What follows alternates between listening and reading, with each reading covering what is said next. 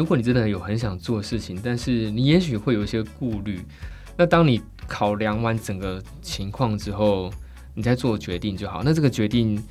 不一定是一定要跳出去才是正确的决定，或者留着才是正确的决定，因为其实每一个人人生的标准答案都不一样。那最重要就是你只要想说。在很久很久以后，那个时候的你回想起来会不会后悔？这样就好了，因为我们人生就是只有一次的机会。那如果未来的你不会因此而后悔，那就没有关系。旅行之涯，旅行未来。大家好，我是 Jane，欢迎收听由 Urater 数位人才媒合平台所制作的 Podcast 节目《之涯旅行家》。很多人都喜欢旅行，也有很多人向往旅游作家这种边工作边生活的职业，脱离朝九晚五的办公室，用自己的双眼看世界，写下一个个旅途中发生的故事。我想，这是旅游作家工作当中最迷人的魅力所在。今天很荣幸邀请到旅游作家张 J，在成为旅游作家之前，他其实也是一位工程师。今天张 J 会来和我们聊聊他过往的职涯历程，还有他身为旅游作家的日常。欢迎张 J。Hello，Jane，好，大家好，我是张 J。那张 J 今天会来跟我们分享他自己身为旅游作家以及他过去工程师的这一份职涯。张 J 的过往历程其实非常非常丰富，他曾经在外商半导体的设备产业担任资深工程师，也曾经担任汽车组件的产业营业主管。可以从这些过去的经历，然后来跟大家分享一下你是如何走到现在成为旅游作家这样子的身份吗？OK，呃，我在求学的过程中，其实就是一直都是一位呃理工科的学生，然后一直以成为工程师为目标去迈进。那后来毕业之后也很顺利的，就是走向自己想要走的道路。那随着职涯发展的过程中，呃，我的想法慢慢有一些改变，然后一步一步的也很自然而然的就走向了完全不同的道路。我先从我第一份工作开始讲起好了。其实我第一份工作是在呃本土商的。光电产业担任这个研发工程师，那它是一份非常稳定，呃，甚至可以说是有一点呃 routine 的工作。他就是每天都是在无尘室里面做研究，然后每一天都不需要跟任何人讲话，你只要把你的机台顾好，把你的 recipe 听好就好了。那刚开始上班的时候，其实我我是很热血，而且是很兴奋的，觉得说，呃，出社会了可以开始赚钱了，然后可以开始做自己想要做的工作。但做了几个月之后，就发现，哎，原来这个研发工程师跟我自己想象的好像有点不一样。他真的是有点太太稳定到就是。会会让我觉得有点枯燥的一个工作，而且你会看到你未来二十年的职涯可能都会很类似，只是你可能如果发展的好，你可能成为一个主管，你就会呃带领更多的工程师做一样的事情，这样。那所以我就开始去呃去想说，怎么样可以做一些比较有趣的事情。那刚好在工作第一年后，我有呃因为嗯对于人生有一些些迷惘，所以我做了一场呃独旅，自己一个人去国外旅行。那从此之后我就。呃，爱上了旅行这一件事情，所以我就一直想说，要怎么样可以去更多旅行，甚至一边工作一边旅行，所以我才来到了这个第二个公司，叫做艾斯莫尔，就是一个外商的设备的厂的这个公司当工程师。那主要的原因就是因为它有很多出国旅行的机会，然后可以让你看看很多不同的国家。那尤其是你还可以一边工作一边旅行，一边赚钱，我觉得这是最棒的事。那就来到了这个第二份的工作。那在那边也待了大概七八年的时间。那我人生中很多的旅行经历都是在那边呃经过的，这样也带给我非常大的视野的扩展。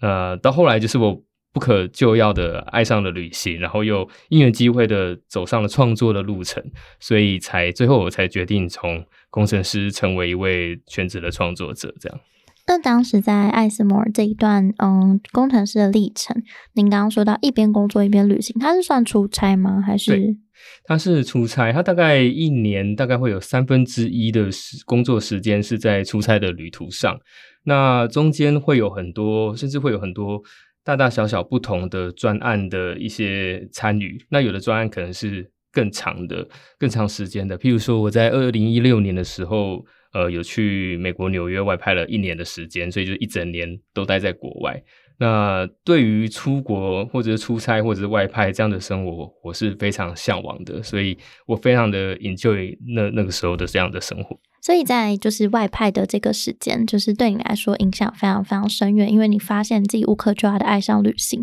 不过我之前有听说过，别人在出差的期间，他们都有说工作就是工作，你出差你还是一种工作，他其实没有办法好好的放松，或是真心的像是你去观光一样。所以这对你来说有什么差别吗？应该说，我觉得观光归观光，然后旅行归旅行。观光你可以想象成，也许就是你出国就是很单纯想要放松，想要去享受，都不想要碰任何跟工作有关的事情。但对我而言，就是去过了很多旅程之后，我觉得旅行就是一切，就是你在国外经历过的一切。那也许你在那里会需要做很多工作，然后也会有不同的压力。但对我来而言，那都是。超级超级酷的旅行，因为那不是观光你可以遇到的。譬如说，像是跟外国的同事一起共事，然后一起参与一个 project，甚至是一起 fight，一起吵架，然后一起想办法去合作协调。那对我而言，那是非常难得的旅行经验。那我会更投入，或者是更享受这样的生活。就是看你用什么样的心态去看待这件事情。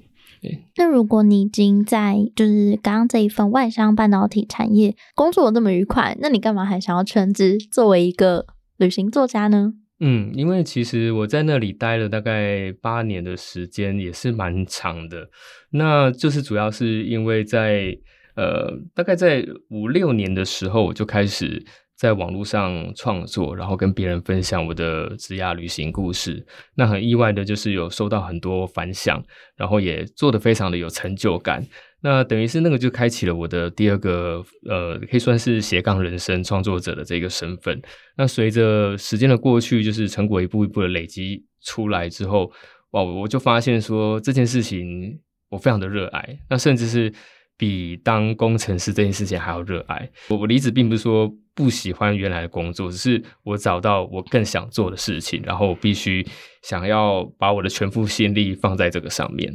主要是这样。是，那你在离职的时候有想象过自己未来会成为旅游作家这样子的职业吗？还是你只是想象成哦，我是一个很喜欢写作，然后跟人家分享的人这样子？嗯，一开始我是在写作的时候分享的的时候，是把自己当成单纯喜欢写作跟分享的人。但当我到离职那一刻，那时候已经过了两年，呃，一边工作一边写作的生活了。那我要辞职那一刻，我就是以要成为一个全职创作者的心情去面对未来的。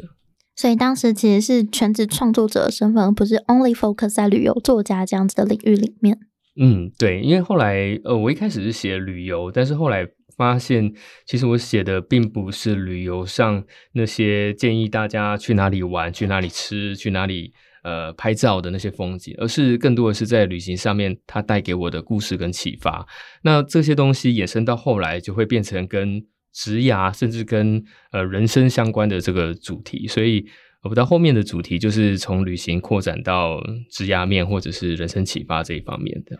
嗯，大家如果有读过张 J 的文章，可以去搜寻一下你的粉专。就是我自己觉得，他不是一般的旅游作家这样子的问题，而是更多的是你心里内心的感受，你对于现在这个经历所面对到的心情，这些都是很温暖跟疗愈的。是，谢谢。在转职的过程当中，也想跟张 J 聊聊，就是。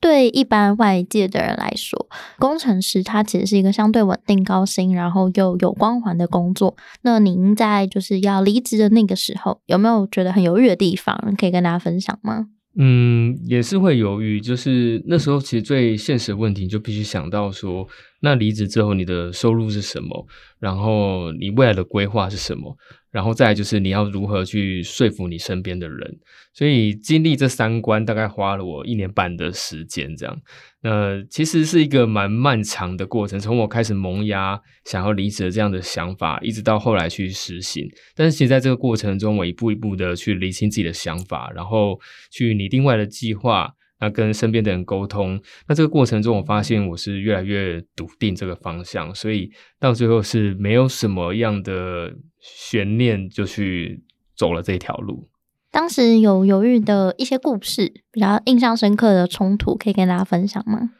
印象深刻的冲突，当然就是，嗯，你的父母亲一定会很担心你，因为。其实我觉得这也是非常的自然，因为身为就是生你养你的人，而且最这个世界上最关心你的人，他们会担心，这是非常自然的。那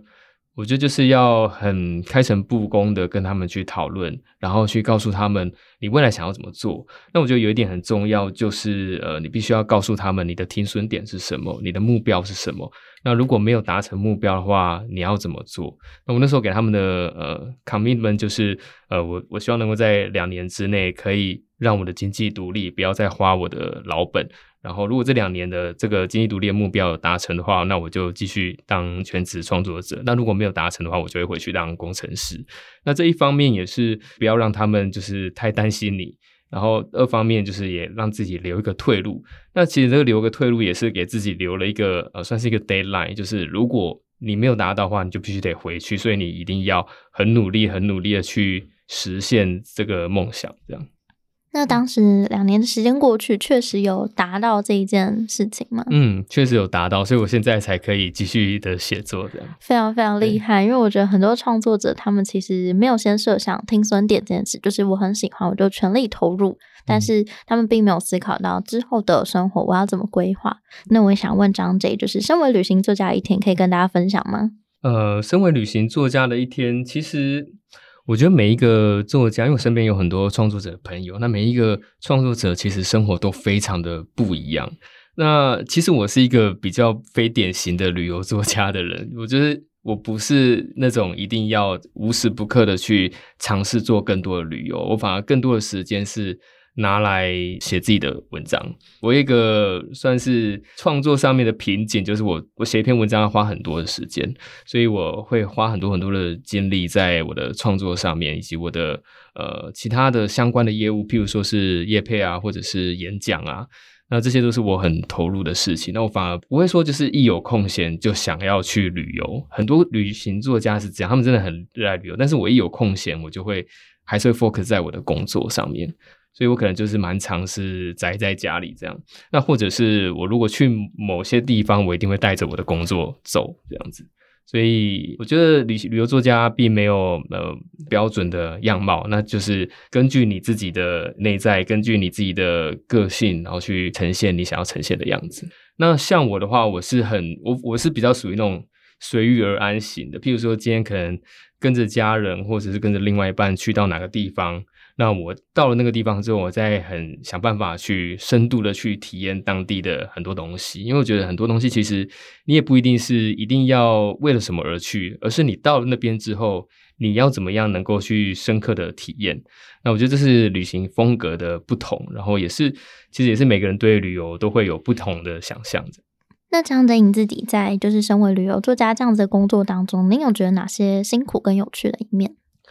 呃，我觉得。辛苦跟有趣，它是一体两面的。就是当你成为一个自由创作者或者自由工作者之后，基本上你的工作跟生活的界限它就会模糊掉了，因为它不会说是很明确的上班跟下班，而且不会像上班族那样，你放假的话还是有薪水可以拿，你每个月都还是会薪水打进你户头。那如果你是自己在经营你的事业的话，等于是必须要有产出才会有收入。所以，呃，对我而言，其实。成为旅行作家之后，我的工作量是比当工程师还要多的。不过，我觉得这些都不是不重要，因为重要的是你必须，其实只要你很热爱你的事业，那就好了。因为如果你很热爱它，很投入它，而且觉得做那些事情很有成就感，呃，而且可以为你带来长期的累积的话。你就会发自内心的去做它。那如果这件事情你做起来没有什么热情的话，那可能叫你加班多加班个一个小时，你都会觉得非常的烦躁这样子。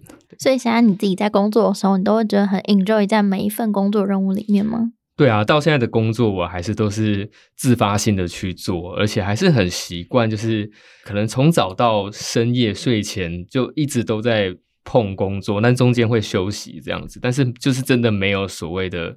下班时间这样。那这样在你的生活上会造成困扰吗？不会耶，我还蛮还蛮研究啊。不过有一个我觉得比较难克服的，就是呃，你必须还是要蛮自律的，因为没有人会管你，或者是没有人逼你要几点起床打卡，然后几点去午休。那这些时间上面的管理都必须要靠你自己。那有时候其实你真的很累的时候，可能就真的会不想要，呃，不想要工作，就觉得今天真的够了，那就在的时间我可能都要留着休息啊，或者是耍废啊，就是偶尔会有这样子的感觉，就是其实就是身体累了就让他休息，但就是该工作的时候就工作，然后嗯，不要懈怠。但我觉得其实你只要够喜欢这件事情，这件事就不会发生，就懈怠这件事就不会发生。嗯，那可以跟大家分享你的时间管理吗？时间管理其实我也是经历了很多调整的，因为我自己是在我曾经尝试过，就去呃咖啡店工作啊，然后但后来就觉得啊，还是在家工作比较方便一点，但在家工作又很容易懒散掉，因为知道在在家就是环境太 cozy 太舒服了。所以就是我，他后来就是我发展一个工作习惯，就是我一定要在呃我工作的地方一定要把它呃布置的，就是像像工作的环境，它并不是像譬如像是居家很舒服的环境，它是你要在那个位置上，你就要想要在工作这样。然后再来就是第二个，就是你起床虽然整天在家里，但你还是要穿正式一点的服装，就觉就不能穿那种很家居服，甚至是带着睡衣这样，带着睡衣你不会醒的，就是你会你还是会。很会有那种懒散，或者是那种很很松散的感觉，所以我觉得还是就要想办法塑造自己正在进入工作的状态那种感觉，就像去上班这样子。所以还是要好好的梳妆自己啊，好好的打理自己，然后在一个让你可以很安心的工作的场域里面去工作。那这样我觉得工作下来会比较有效率。所以你每天早上起来之后。你就要先假装自己要去上班，然后开始打理自己的一切，然后制造出上班仪式感，然后再开始进入工作状态。对我自己就是，其实在家全部在家全职的话，其实就蛮有弹性的。那我自己起来的话，是会先呃，当然就是好好打理好自己，然后会先做个运动，那做完运动冲个澡之后，那就开始处理呃，可能先是先处理跟人际联络上有关的事情，那都处理完之后，再开始自己的工作，这样子。嗯，哎，听起来很自律，哎，就是还 会先去什么运动之类的。哦，对啊，但中间其实是有经过经过一些调整跟磨，不断的去优化这样子。对，因为中间还是有时候像我刚刚提到的，就是。我没有注意到那些小细节，可能都会造成我呃工作起来懒散的一个一个原因，所以也是到现在才慢慢调整出出一种比较适合自己的一个工作的方法。嗯，后来慢慢摸索出你自己的创作者工作的一个模式。嗯，没错。嗯，好，那接下来也想跟张队聊，就是身为旅游作家，你会有职业倦怠吗？呃，不会诶，因为其实我的工作的内容一直在改变，一直在调整。就是一开始的确是比较 focus 在呃成为旅游作家，那很 focus 在创作或者是演讲，那或者是创作者的业配这一方面。那后来随着职涯历程的转换，还有时间空间的转换，像是我在二零二一年的时候跟我老婆去芝加哥留学了一年，所以我把它呃把我的工作转转型成为一个数位游牧工作者，所以。业务有做了一些调整，那我现在的话就是除了自己的创作以外，也有帮不同的客户去做品牌行销的这样的业务，然后我自己也呃开了一间公司，那也做了一些创作以外的事情，然后也开始有请呃兼职的员工，然后必须要管理他们，所以其实对我而言，我的工作的内容一直都在。求新求变，而且一直都在转换。到现在，我觉得还是非常充满变化的，而且是呃，一直都在对我而言都是很有挑战性，而且都是很想要去实现它的。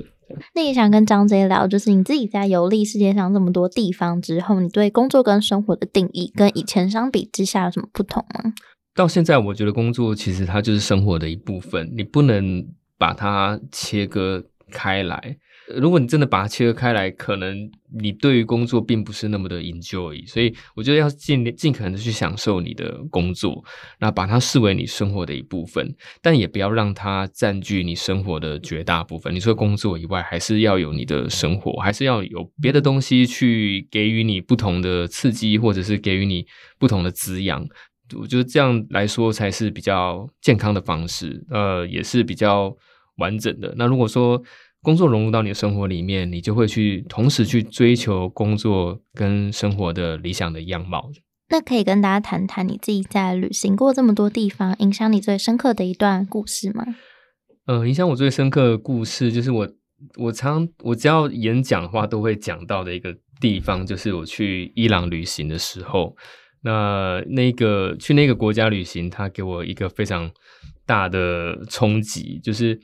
呃，不知道大家对伊朗原本的想象是怎样。如果说你没有去过那个地方，只从媒体知道那个地方，可能对它的印象会是比较负面的，因为它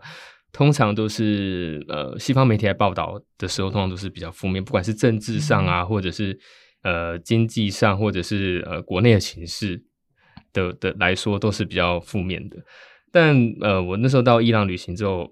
给我很大的冲击，就是呃那边的人民跟我想象想象的是完全不一样的。那因为我们对于中东的人民很多会，如果不是很了解那个地方的话，会有很多不一样的想象，甚至是刻板印象。那其实中东是一个很大、很不同的区域，它包含很多不同的国家、不同的民族。那像伊朗人呢，他在呃，中东这些民族里面呢，它算是一个非常独特的存在，因为它过去是波斯波斯民族，那他们有非常悠久的历史跟文化。然后再很特别，就是它是我去过三十几个国家之中，对观光客最热情、最友善的一个人民。这样，呃，我我印象非常深刻，就是我在那里遇到了好多好多，就是对我非常。友好的伊朗人，那有的人他会主动请我吃饭，然后有的人甚至会主动请我回到家，那有的人会帮助我在旅途的路路上可以协助我很多很多的东西。呃，譬如说我想要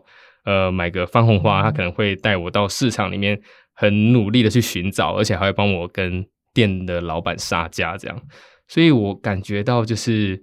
呃，在在这个旅游中，就是当你。当你去到一个地方之前，你可能对它会有一些既定的印象。可是当你去到那里之后，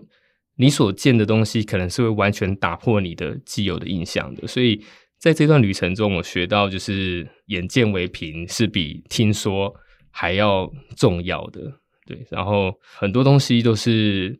你必须用很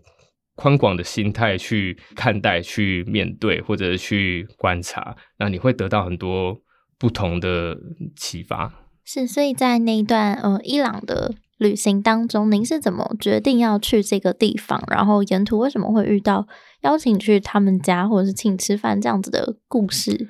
我那时候会去，就是因为在这个背包客栈上面看到有一位呃背包客，他写的游记，那他写到他去伊朗人的这些这些经历，我就觉得。好奇怪哦，怎么跟我想象中的伊朗完全不一样？他也是写说伊朗人超级热情、超级友善。那那时候我就觉得很特别，就是这个国家跟我想象是完全完全不同的，所以我就开始做了一些功课，然后发现每一个去过的人都这么讲。那你看了一些旅游的书，或者是看媒体报道，这完全是呈现出完全不同面貌的这个风貌，这样。所以那时候我就真的很好奇，就想说，那我想要去实地去走走看。那其实去伊朗，你也必须要付出一些代价，就是，呃，伊朗因为是一个被西方国家制裁的一个一个一个中东国家，尤其是美国跟伊朗是政治上是为敌的，所以如果你去伊朗的话，你未来就不能够用免签去到美国，你就未来如果要去美国的话，就要去 A I T 跟他们面试这样，所以其实那是经历过很多，你必须要付出一些代价的。那但是我就觉得其实。这个世界那么宽广，那如果越越是这样设这些关卡，我就越想要亲自去看看。那去到那边的确就真的是大开我的眼界。呃，伊朗之所以会被孤立，被很多国家设下重重关卡，你要去到那边都不是很容易。其实一方面，它因为很封闭，所以它还保有很多他们原始的风貌。那在伊朗里面，其实你很不容易看到很多的观光客，因为大部分的人都不了解、不认识这个国家，而且也不会。主动的来，因为大部分的人对于这个国家的印象都是这样子比较负面的，而且也是觉得这个国家是比较难去到的一个地方，所以他们的人就是还更保有他们的特色啊。那其实对对于光客友善本来就是他们文化的一部分，所以当那个国家光客有人少的时候，那他们看到你的话，就真的真的会非常非常的热情。所以那时候我到伊朗，我就印象深刻，就是不管走到哪里，只要你是。外国人的面孔，就是很多伊朗人都会对你行注目礼，而且他们都会非常关心你，他们会主动很热情的来问你需不需要帮忙。譬如说，你只要在公共场合，只要你只要露出不知所措的表情，马上就会有伊朗人来问你需不需要需不需要帮忙这样子。所以这一路上就是我我都不需要太多的刻意的做什么事情，就很自然而然的跟很多伊朗人有很特别的这个邂逅。比如说有一个晚上我是要去抽水烟，那我就去到他一条街都是呃一条街上面都是水烟馆，我才刚下了公车，然后我在那边端详说，哎，这街上有什么水烟馆，然后我要去哪一间？才没几秒，就一个经过的伊朗人。他就看到我，他就问我需不需要帮忙。我说我想要抽水烟，他就非常热情的邀请我说他现在也要去抽水烟，然后 就叫我跟他一起去。那我们那一天那个晚上就是聊得非常的开心，大概一边抽水烟，然后一边吃那个烧烤，大概聊了两三个小时，然后他还。整个 就是就是他还很坚持的，就是他要买单，就是要请客这样子。然后后来就是我们又有后续的旅程中又有联络，他有邀请我到他的公司去参观，因为他是一个伊朗的贸易商这样。然后后来呃，这是其中一个。那另外一个就是我在那个我来到伊朗前看的那个背包客，他说到伊朗人非常的热情，他会请你回家吃饭。那我就很我就觉得很好奇，怎么会有这样子的民族会。无缘无故请陌生人回家吃饭，所以我就有一天是不排任何的行程，那就在德黑兰的一个名胜古迹前面，就在那边溜达，看会不会真的有伊朗人捡捡我回家吃饭这样。结果也是溜达了大概不到一两分钟，就被两个高中生搭讪这样子，然后他们就问我要要问我有没有需要帮忙的啊？那我那时候刚好也是要。要买一些这个伊朗的那个纪念品回家，这样，所以就请他们带我去买纪念品。那买完纪念品之后呢，他们又很热情的说想要带我在那个城市走一走，他就带我去城市导览这样。然后后来又带我去